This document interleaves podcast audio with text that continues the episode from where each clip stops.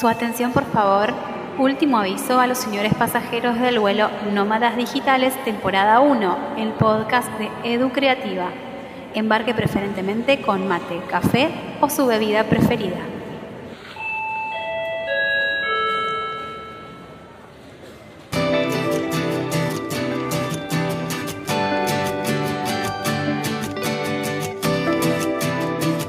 Hoy es momento de frenar, de sacar el pie del acelerador. Es momento de atravesar un viaje emocional, ese viaje de emociones que nos empieza a pasar cuando nos damos cuenta que tenemos que frenar, que tenemos que poner un stop, que tenemos que hacer una escala, una pausa en nuestra vida, que tenemos que replantearnos ciertas cosas, entender que a veces es momento de distanciarnos, de poner un freno, tomar distancia, de separarnos de ciertas situaciones, personas, contextos, de un trabajo, de un emprendimiento, separarnos de un miedo.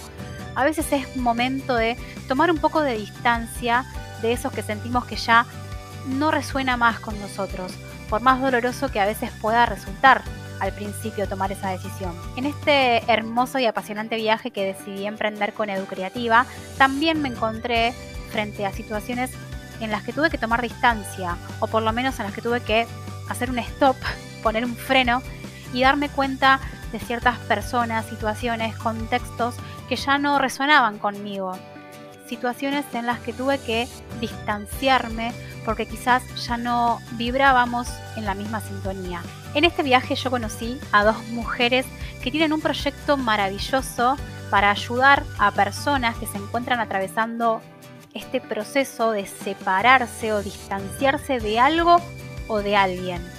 Lo que hacen ellas es ayudarnos ¿no? en este proceso para tomar decisiones y que este viaje de emociones que empezamos a transitar a partir de esas decisiones que tomamos no sea un viaje tan difícil de transitar.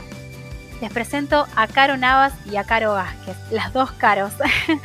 bueno, chicas, ¿cómo están? Las dejo que ustedes se presenten y nos cuenten un poco qué es esto de Escuela para Separadas y cómo nació este hermoso proyecto que vienen realizando hace un tiempo. ¿Cómo están, chicas? Un placer tenerlas en, este podcast. Hola, ¿cómo les va? Yo soy Caro Vázquez, yo soy contadora, soy especialista en finanzas, soy docente de la FACU, de, de la UNR, y bueno, mi aporte en Escuela para Separadas es poder eh, introducir todos los recursos necesarios para tomar esa decisión que requiere de recursos económicos y financieros para seguir avanzando. Y bueno, mi coequiper Caro, quiero que les cuente un poco cómo nació el proyecto. Hola, ¿cómo están? Bueno, soy Caro Navas y soy licenciada en psicología. Me dedico además a hacer talleres de gestión de emociones. Y la verdad es que en Escuela para Separadas lo que yo hago es acompañar, como también dijo Leti en todo esto del proceso, a em, justamente atravesar ese proceso que muchas veces eh, nos trae como diferentes emociones, ni buenas ni malas. Son todas viables, todas nos traen como algún tipo de aprendizaje. Entonces, junto a Caro Vázquez, lo que hacemos es acompañar a que las personas puedan reinventarse emocional y económicamente. Ahora, Escuela para Separadas tiene como dos grupos o dos aspectos a trabajar. Uno sería, dentro de un grupo trabajamos todo lo que tiene que ver con la pareja, por eso hablamos de la separación, y como bien dijiste en la presentación, no siempre la separación tiene que ver con una pareja. Nos podemos separar de cualquier aspecto que ya no es funcional. El miedo a emprender, separarte de un vínculo que también es tóxico, pero que no tiene que ver con una pareja, entonces, en todo eso creemos también que eh, se puede hacer un trabajo para justamente sacar la mejor versión de nosotros mismos. Em, ¿Cómo nace el proyecto? Bueno, eh, primero contarles que con Caro veníamos atravesando la misma experiencia de separación y tenemos un grupo de amigas que están todas separadas. Entonces, un día, charlando con Caro veíamos que se repetían una y otra vez como las mismas necesidades y entonces ahí empezamos a hablar entre nosotras acerca de generar algo para acompañar a todas aquellas personas que estaban en el mismo proceso. Bueno, poco a poco lo fuimos pensando, un día se nos ocurrió hacer un Zoom sorpresa con nuestras amigas en el medio de la cuarentena, ellas no sabían que nosotras estábamos como testeando esto y eh, terminaron todas llorando, bueno, fue muy movilizante, muy lindo, y en ese momento con Caro nos miramos y dijimos, sí, va por acá. Y entonces frente a esta realidad que justamente era como súper inestable porque recién arrancaba esto de la cuarentena, nosotras emprendimos esto de darle para adelante con, el, con, esto de escuela para separadas y ahí nos empezamos a mover, lo cual fue también muy movilizante para nosotras porque em, la verdad es que era todo tan cambiante con esto de la cuarentena que dijimos, pero bueno, ¿es ahora o nunca? Porque veíamos que había mucha, muchas cosas que se iban repitiendo dentro del grupo. Es que justo, chicas, yo creo que en este momento de pandemia todos estamos como de alguna manera en alguna situación, ya sea a nivel emprendimiento, a nivel vida, a nivel pareja, estamos como todos así medio obligados a frenar, a hacer como un stop y a replantearnos un montón de cosas. Y ahí de repente descubrimos, no sé, esto ya no va más, eh, creo que esto ya no me hace bien, esto ya no resuena conmigo. Creo que estamos todos eh, en un momento eh, mundialmente hablando, ¿no? Estamos, sobre todo muchas mujeres, con miedo a tomar ciertas decisiones y por eso me parece increíble el aporte que ustedes hacen con esto, este acompañamiento a las mujeres en este, en este momento de tomar una decisión. Carito, viste que dijo sobre todo para todas las mujeres. ¿Es solamente para mujeres, escuela para separadas? Ah, eso. no, no, no estamos cerradas a que es para todos. Pero el, fundamentalmente hablamos mujeres porque le hablamos a las mujeres porque somos mujeres. Entonces como que nos sale un poco en automático. Pero no, Caro, eh, vos sabes bien que es para todos. Em, me parece que está bueno lo que dijiste, es esto de parar, porque creo que una vez que vos ya descubriste qué es lo que querés hacer o por dónde va tu camino, ya no te podés como seguir eh, como quedando en ese, en ese lugar que ya no te hace bien. Haciéndote la tonta sería. Ya no podemos hacernos tontos con lo que nos pasa. Ya lo descubrimos, ya vimos que va por ahí. Entonces, el tema es que nos frena. Sí, y quiero agregar algo. A veces las cuestiones económicas, eh, las cuestiones estructurales, la verdad que a veces frenan decisiones de vida, ¿no? Porque si vos no tenés dónde irte a vivir, si la casa donde vivís es de tu pareja o si del trabajo que te querés ir, dada una situación actual, no tenés otros recursos para conseguir otros empleos. Y la verdad que te quedas eh, infelizmente, pero no por una decisión personal, sino por un contexto que no te lo permite. Entonces la pregunta es, y acá eh, quiero que, Caro, ayúdame, es no puedo, no quiero, no me lo permiten. E, eso es lo que a veces, viste, que parece que uno dice no puedo, no, no quiero, me decís vos. ¿Y esto cómo es, Caro? Yo creo que es así, es que en realidad es no quiero. Porque en todo caso no podré hacerlo según mi idealización. O sea, no, capaz no puedo salir ahora, alquilar un lugar aparte, o, no o vamos a hablar no solamente de parejas, un negocio. No puedo tal vez eh, no sé, invertir plata en, de repente en publicidad, en, todo junto, quiero decir, ¿no? Pero sí puedo hacer algo que me acerque a eso. Entonces, a veces tenemos como que plantearnos qué es lo posible que nos saque de esa zona de confort, que nosotras le decimos con Caro, hemos hecho muchos vivos también y le decíamos la zona de Roquefort, porque es una zona que lo que nos hace es como quedarnos ahí y vamos como justamente volviéndonos cada vez más rancias sabiendo que va por otro lado el camino. Entonces, ¿qué decíamos con Caro? Bueno, nos quedamos en esa zona y, no podemos avanzar desde ahí. Entonces, la idea es hacer algo que nos saque de esa zona a pesar de, y creo que de esto se tratan las decisiones. Uno a veces se espera como que mágicamente, no sé, hacer un clic, o como que un día te vas a levantar y vas a decir, ay, hoy tengo ganas de emprender, o hoy tengo ganas de separarme. Y no, la realidad es que se toma la decisión y que uno se lanza y atraviesa las barreras con los miedos, con la angustia, sabiendo que una vez que atraviesa ese proceso, se va a encontrar con esa paz que tanto busca, ¿no? Entonces, la idea es lanzarse con todo ese equipaje, no esperando que no haya miedos, esperando que no haya angustias, porque entonces ahí es donde me sigo quedando, porque como eso no va a suceder, me sigo mintiendo.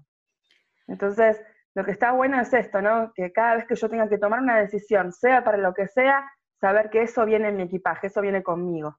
Me encanta, amé la metáfora del equipaje. Eh, es así, tal cual, yo creo que lo vivimos a nivel emprendimiento cada día, inclusive puede haber alguien que nos esté escuchando en este momento y se sienta identificado, ya sea a nivel emprendimiento, a nivel pareja, ¿por qué no? Eh, porque, porque muchas veces nos cuesta tomar la decisión. Es como que siempre nos autosaboteamos, decimos, sí, hoy sí, hoy, hoy sí voy a tomar la decisión de, no sé, dar este paso, eh, lanzarme con este emprendimiento, separarme de esta situación o de este contexto que ya no me hace bien, o de esta persona, o de esta situación, o, voy a dar este paso. Y siempre encontramos como una excusa, ¿no? No, mejor lo hago mañana, no, mejor voy a esperar a que esté un poco, eh, la situación un poco más controlada o a sentirme más segura para dar este paso, para tomar esta decisión cuáles, desde el punto de vista de ustedes, esas barreras, esas excusas que siempre nos ponemos, que nos sabotean, ¿no? Porque eh, e, esas excusas que siempre nos ponemos al momento de tomar decisiones, ¿qué nos está frenando para salir de esta zona de Roquefort, como dicen ustedes? Mira, en, relación a lo que planteas en cuanto a emprender, creo que el límite lo tiene uno mismo. Sí, nosotras escuchamos mucho y también a nivel laboral esto de que, y bueno, ahora el contexto no lo permite, el mercado está difícil, yo no sé hacer tal cosa, y bueno, si no me paga. Entonces, un montón de cuestiones que realmente el espíritu emprendedor se abstrae de todo eso y dice, yo lo voy a hacer, lo que no sé lo voy a aprender, voy a buscar ayuda. Hay como algo en la persona que lo hace diferente. Esto, ¿Qué quiero decir con esto? Si yo tengo una personalidad no emprendedora, por más que yo diga, voy a emprender, seguramente esas cuestiones que todavía no, no, he, podido desarrollar, las voy a tener que desarrollar.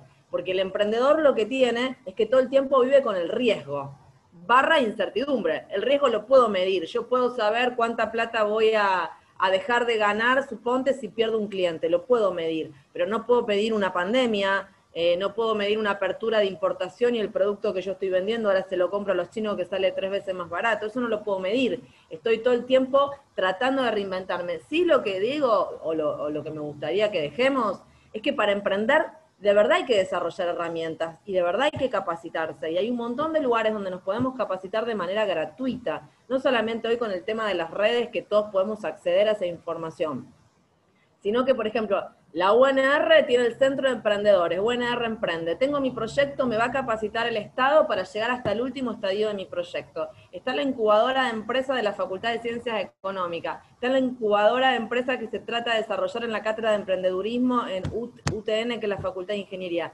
Digo, hay un montón de lugares donde podemos ir a capacitarnos y entre todos poder trabajar estos miedos.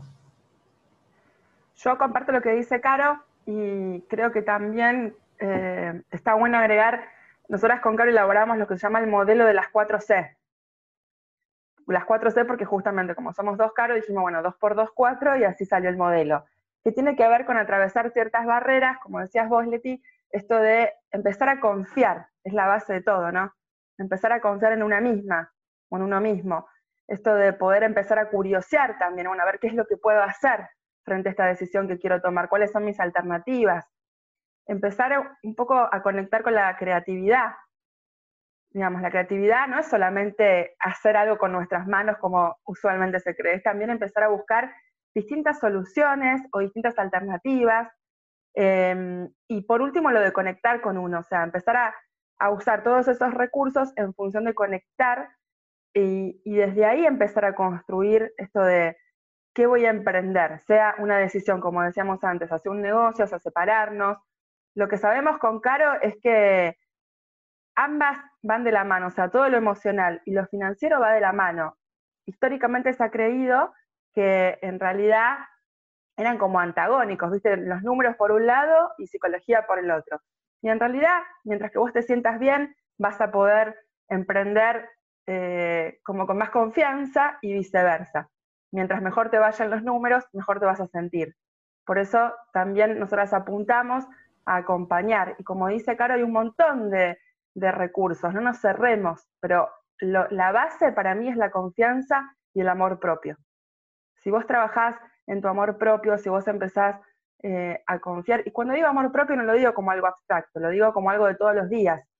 O sea, tratarnos un poco más con amor, con paciencia, de la misma manera que trataríamos a una amiga, en este caso. Empezar a darnos todo eso a través de nuestro diálogo interno, de pequeñas acciones, también de, valorar nuestros errores, ¿no? Porque muchas veces sucede que cuando nos tenemos que separar, es como que caemos en esto de, uy, ¿cómo voy a fracasar? ¿O qué van a decir los demás? En realidad, esto es parte del crecimiento, es parte del proceso. Si vos no haces, no te equivocás. Entonces quiere decir que estás haciendo, que estás viviendo, que, te estás permitiendo, ¿no? Que también es muy importante cuando uno tiene hijos, qué modelo quiere mostrar. Porque creo que el error es parte de lo que le tenemos que mostrar, para también habilitarnos a que ellos se equivoquen. O sea, vos fíjate cómo todo va unido con todo. Pero la base creo yo que es esto que decíamos de la confianza y de empezar también a ver que hay un montón de opciones. Solo que no nos tenemos que detener en el no puedo. Sí, y yo sabes que te quiero agregar que a veces me pasa cuando estoy enfrente de alguien que quiere emprender, es como que automáticamente se conecta con el fin, con el resultado. Es como que él lo que dice es, o ella lo que dice es, bueno, voy a hacer esto, pero me tiene que dar esto. Y se olvidó del proceso. Se olvidó que lo más importante de todo esto y que en el medio van a cambiar un montón de variables porque hay un contexto que nosotros no lo manejamos en el 100% y que va a tener que poder surfear y adaptarse a esos cambios. Pero aparentemente si ese resultado no es con el número positivo que se pretende que sea, todo este proceso no sirve. Bueno, entonces ¿Qué pasa con esto? O sea, lo financiero es importante porque es la consecuencia hacia un proceso de crecimiento que tiene que ver con adquirir y desarrollar recursos. Pero puede ser que muchos proyectos quizás no sean viables financieramente, si querés, técnicamente, pero te han hecho aprender tanto que te permite emprender muchos otros proyectos que seguramente lo vas a emprender con otra inteligencia y con otras herramientas donde sí va a generar la viabilidad. Es que, es que yo creo que también es así. Me parece que emprender es así. Uno siempre se enfoca en el fin y se olvida que esto es un viaje. Eh, y una cosita que ustedes dijeron recién, que mencionaron, el tema del miedo. Eh, qué tema el miedo, ¿no? que uno piensa que el miedo es algo que tenemos que superar y que en algún momento se va a terminar. Y mm, y bueno, pensar esto, ¿no? Que el miedo forma parte del equipaje, de eso que nos vamos a llevar en este viaje de emprender y de tomar decisiones. Eh, hacer hacernos amigos del miedo, ¿no? Entender que el miedo nos va a acompañar en esas decisiones que tomemos a lo largo de este emprendimiento y a lo largo de nuestra vida, ¿no? A lo largo de este viaje. Yo eh, creo que en realidad el miedo se transforma en coraje, que es esto justamente, cuando yo meto en mi equipaje al miedo y digo, bueno, sí, me va a acompañar, pero también es lo que me permite cuidarme. Vos fíjate que todo lo que tiene que ver con la ansiedad, el miedo, es lo que nos permite estar alertas. Y no mal, sino tenemos que empezar a encontrar como la funcionalidad del miedo. Está bien que tenga miedo, porque si no, es como que me lanzaría cualquier cosa. Pero lo que no está bien es que ese miedo me condicione. Por eso decimos, emprender cualquier decisión con coraje quiere decir emprender haciéndome amiga del miedo, llevándolo en mi equipaje, sabiendo que va a estar, pero que no, no pasa nada. O sea, es transitar el proceso, como, como dice Caro, ¿no? Y en ese proceso es, bueno, me va a acompañar por momentos el miedo, por momentos la angustia, la incertidumbre, algunos pensamientos molestos, pero nosotros siempre decimos, hay que clavarle el visto. O sea, sabes que están ahí, pero no te pueden condicionar en tu camino, porque también sabes que cuando, cuando emprendes este camino de cambio, la paz va a estar como a la vuelta de la esquina. Y entonces, nosotras siempre decimos que la felicidad tiene más que ver con la paz, con saber que estamos siendo coherentes con lo que queremos y, no con un estado de alegría constante. Es esa tranquilidad que uno siente porque está haciendo lo que desea, porque está dejando de correrse de, de lo que quiere hacer, digamos. Entonces, Digo, qué importante que es que en vez de luchar contra ese miedo, lo tomemos como justamente un compañero de viaje. Sí, y, además hay algo que, que quería contarles, que a veces con Caro hablamos del estado de resultado del tiempo, ¿no? Vos decís, ¿qué es un estado de resultado? Son los ingresos menos los egresos, ¿no? Le pasa a cualquier actividad económica. Pero ¿qué pasa? En ese estado de resultado del tiempo tiene que haber una experiencia, ¿no? yo creo que cuando uno va adquiriendo experiencia a partir de vivencias que te la dan los años, esto es lamentable, pero no es así, puede administrar mejor estos egresos, si los querés trasladar al miedo, a la angustia, a no poder entender la incertidumbre y no encontrarle alguna respuesta porque la verdad que no tiene demasiadas. Pero bueno, yo creo que este estado de resultado que nosotros vamos generando a partir de adquirir mayores experiencias empieza a ser un poco más positivo, donde estos egresos, estos negativos, se convierten en más positivos, porque aunque así sepamos que hay cosas que no están resultando como debieran resultar, le damos una valoración para llegar a otros, a otros resultados positivos. Así que un poco hablando de lo que es el miedo, creo que tiene que ver con nuestro patrimonio, pero a medida que va pasando el tiempo lo vamos administrando mucho mejor y más eficientemente. ¿Sabes qué me hiciste acordar un concepto que es el concepto, no sé por qué me hiciste acordar, pero en base a lo que estabas diciendo, a la excelencia. Nosotras muchas veces hemos trabajado el concepto de excelencia versus la perfección. ¿Qué quiere decir? La perfección sería que nosotras atravesemos como el proceso así como tipo impoluta, ¿entendés? No te pasa nada, está todo bien. La realidad es que no.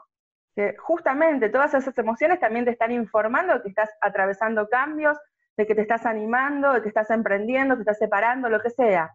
Sino, ¿cómo nos enteramos de que está sucediendo todo eso? Entonces, qué importante también es que salgan estas emociones y que dejemos de apuntar a la perfección, la excelencia quiere decir hacer las cosas lo mejor que podemos, en vez de esperar que todo sea perfecto, que las emociones no nos molesten, por decir de alguna manera, sucede que también hemos sido educadas o educados de esta forma, ¿no? Esto de, parece ser que toda emoción eh, que es displacentera, por llamarlo de algún modo, nos viene como a romper con el esquema. Entonces, ¿qué te dicen? No vas a llorar por eso, bueno, no es para tanto. Y esto tiene que ver con lo que una va como internalizando. Entonces después cuando sucede que tenemos que atravesar estos procesos, nos resulta molesta esta emoción y queremos sacarla. Pero qué importante que sería si en vez de sacarla, aprendemos justamente a hacerlas, como dijimos antes, nuestro compañero de viaje, nuestra amiga, saber que nos está informando de este proceso que estamos atravesando, ¿no? Sí, sí, un poco a, a vivirlas, a las emociones, ¿no? Porque a veces no nos animamos a, vivir, a, sentir las emociones, sobre todo el miedo. Y bueno, y lo que ustedes hacen, chicas, a mí, más allá de que me parece eh, un súper proyecto y me parece buenísimo porque apoyan a mujeres en este proceso de tomar la decisión, que no es poca cosa, porque hay muchísimas, muchísimas mujeres que nos sentimos solas o no nos sentimos no apoyadas en el momento de tomar una decisión, sobre todo la decisión de separarnos, de dar un paso en alguna decisión importante, porque a veces una sola no se anima, no se anima. Lo que ustedes hacen es una gran red de apoyo a las personas que tienen que tomar una decisión tan importante. Yo soy la prueba fiel de que esto es así. A veces uno necesita de las redes de apoyo, sentir que una persona le da la mano eh, en este viaje, ¿no? Que no estamos solas, porque a veces uno eh, cuando va a tomar una decisión, ¿qué hace? Lo primero que hace va y se lo cuenta a los amigos, o se lo cuenta a la familia, se lo cuenta al círculo más íntimo, y a veces no es que la gente lo haga de mala, de mala gana o de mala persona que sea, sino que a veces como que nos tiran esta mala onda, ¿no? O decir, bueno, no sé, vamos a contar que nos vamos a separar, y lo primero que te dicen, ay, pero te vas a separar, y qué va a pasar con tus hijos, y qué va a pasar, y qué ejemplo le vas a dar, y qué, qué va a pensar la gente, o no sé, le contamos a alguien sobre nuestro emprendimiento, y lo primero que nos dicen es, ay, pero vas a hacer eso, eh, pero vas a poder hacerlo, pero ¿en qué momento lo vas a hacer? Y por eso yo cuando las conocí y vi lo que ustedes hacen, dije, wow, esto vale oro, porque todos, mujeres y hombres, estamos necesitando alguien que nos que nos haga como este sacudón, ¿no es cierto? Alguien que nos dé la mano sobre todo a lo largo de este viaje, alguien que nos haga sentir que no estamos tan solos, que nos haga sentir contenidos, eh, que nos, nos dé un poquito de, apoyo al momento de tomar la decisión que queremos tomar.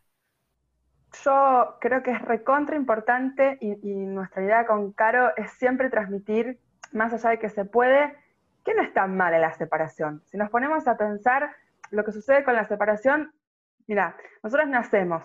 Cuando nacemos, eh, como que atravesamos el trauma de nacimiento, le decimos en psicología. ¿Qué quiere decir? Que al nacer, pasamos por el canal de parto, salimos de la panza de mamá y entonces ahí nos separamos. Estábamos en perfectas condiciones, teníamos todo. Entonces, sucede que esa separación nos trae angustia. Entonces, muchas veces cuando pensamos en separación, pensamos en angustia, pero porque nos quedó como ese sellito puesto desde que nacimos. En realidad, yo creo que tiene dos caras. O sea, es imposible encontrarte nuevamente con vos si no te separas de tu versión vieja. Es imposible justamente no poder, no puedes empezar algo nuevo si no terminas lo anterior. Entonces, vos fíjate que nosotras mentalmente pensamos en la separación, en el final, muchas veces como algo que nos da angustia o negativo, y puede que sí, pero también es la posibilidad, es la posibilidad de transitar ese momento de vacío, que por ejemplo en psicoterapia de la Gestalt le llamamos vacío fértil, o es un momento donde el atravesar ese vacío trae angustia, pero también trae la posibilidad de que empieces de nuevo, o de plantar tus semillitas, o de reinventarte, pero si no existe ese paso, no vas a poder. Entonces, empecemos a ver la separación como una manera de terminar, pero también de empezar, de finalizar algo para encontrarnos con una versión de nosotras mejorada. Y no hablo mejorada porque es como más perfecta o como según los parámetros que uno socialmente está acostumbrado, sino como, como aquello que te hace bien, como aquella versión que vos querés ser de vos misma o de vos mismo. Sí, y además yo siempre hablamos con Caro que no es que lo que te pasó lo mataste, sino que hay una transformación. O sea, uno no pierde las vivencias que tuvo, por eso es quien es y ha llegado hasta acá. Entonces, digamos, el ejercicio es poder transformar eso en algo que te siga haciendo feliz. Y si hablamos de una pareja, bueno, quizás ya no puede ser tu pareja, pero puede ser un compañero en otras cuestiones, como un, como un padre, como, como un amigo, como una persona con la que puedas transitar algunas otras cuestiones. Y mm, yo creo que nosotros vamos mutando porque vamos creciendo y, está buenísimo que así sea, y de repente en esas mutaciones que sufrimos, bueno, nos damos cuenta que no hay más nada en los lugares que hoy estamos, para nosotros, porque necesitamos algunas otras cosas. ¿Y qué tiene de malo eh, entenderlo, aceptarlo y buscarlo?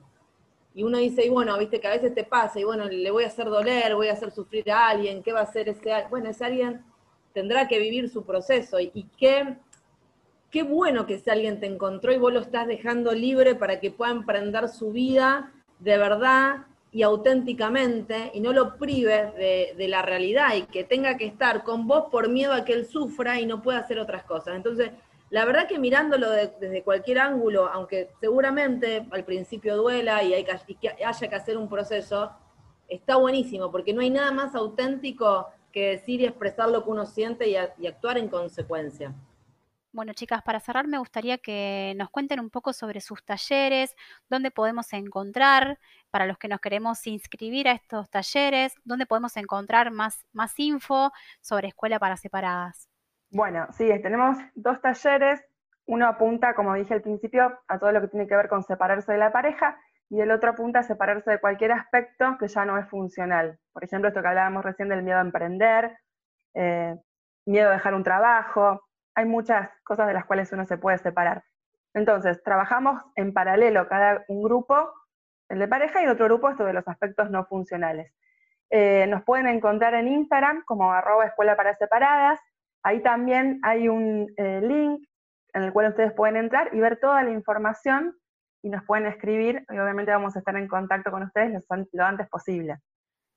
Bueno, chicas, eh, mil, mil gracias porque más allá de todo el conocimiento que nos aportaron hoy, que se nota que las dos son unas grosas, unas genias que saben un montón, más allá de todo el conocimiento que nos llevamos hoy, yo creo que es el gran aprendizaje que nos han dejado de todo esto que es eh, que no estamos solos ni solas en este viaje y que a veces es necesario hacer una pausa, eh, tomar decisiones y, y que este proceso de tomar una decisión no sea una montaña rusa, sino que sea un poco más placentero, ¿no? Que sea un viaje más placentero.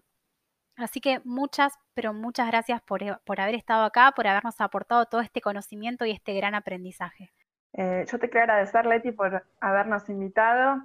Nosotras nos encanta esto, más allá de, de que tiene que ver con nuestro proyecto, tiene que ver con la posibilidad de acompañar a todas aquellas mujeres ¿Por qué? Porque más allá de nuestros saberes, cada una de su profesión, creo que tiene que ver con que sabemos lo que una atraviesa cuando está en un proceso de separación.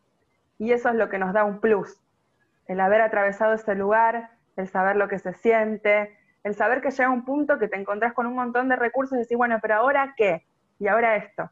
Ahora empezar a rever qué es lo que tengo que desarrollar de nuevo para poder seguir con este viaje. Y como dijiste al principio, me encantó esto de la escala. Esto es como un parar, paro, tomo algo, me tomo mi tiempo a una escala para seguir y llegar a destino. Que en realidad el destino no es más ni menos que ser felices, elegir ser felices cada día. Es esto, es tomar la decisión e incluso muchas veces al día. Siempre con Caro decimos esto, ¿no? Y, y que la ganancia que tiene es sentirte plena, sentirte libre, sentirte bien con vos misma. Así que para nosotras ha sido un gusto compartir con vos desde este lugar, desde poder llegar cada vez a más mujeres y que sientan que en realidad hay que tomar la decisión. Y en términos económicos, te podría decir que este producto está testeado por nosotras.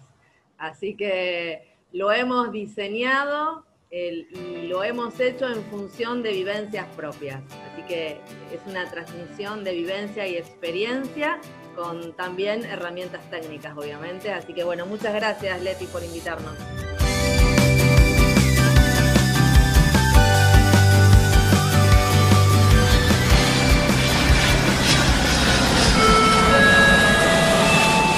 Su atención, por favor, les informamos a los señores pasajeros del vuelo Nómadas Digitales que este episodio ha llegado a su fin. La pilota a cargo de este vuelo y los invitados de cada episodio les damos las gracias por haber viajado con nosotros. Los esperamos en el próximo vuelo para compartir más experiencias de marketing y desarrollo personal.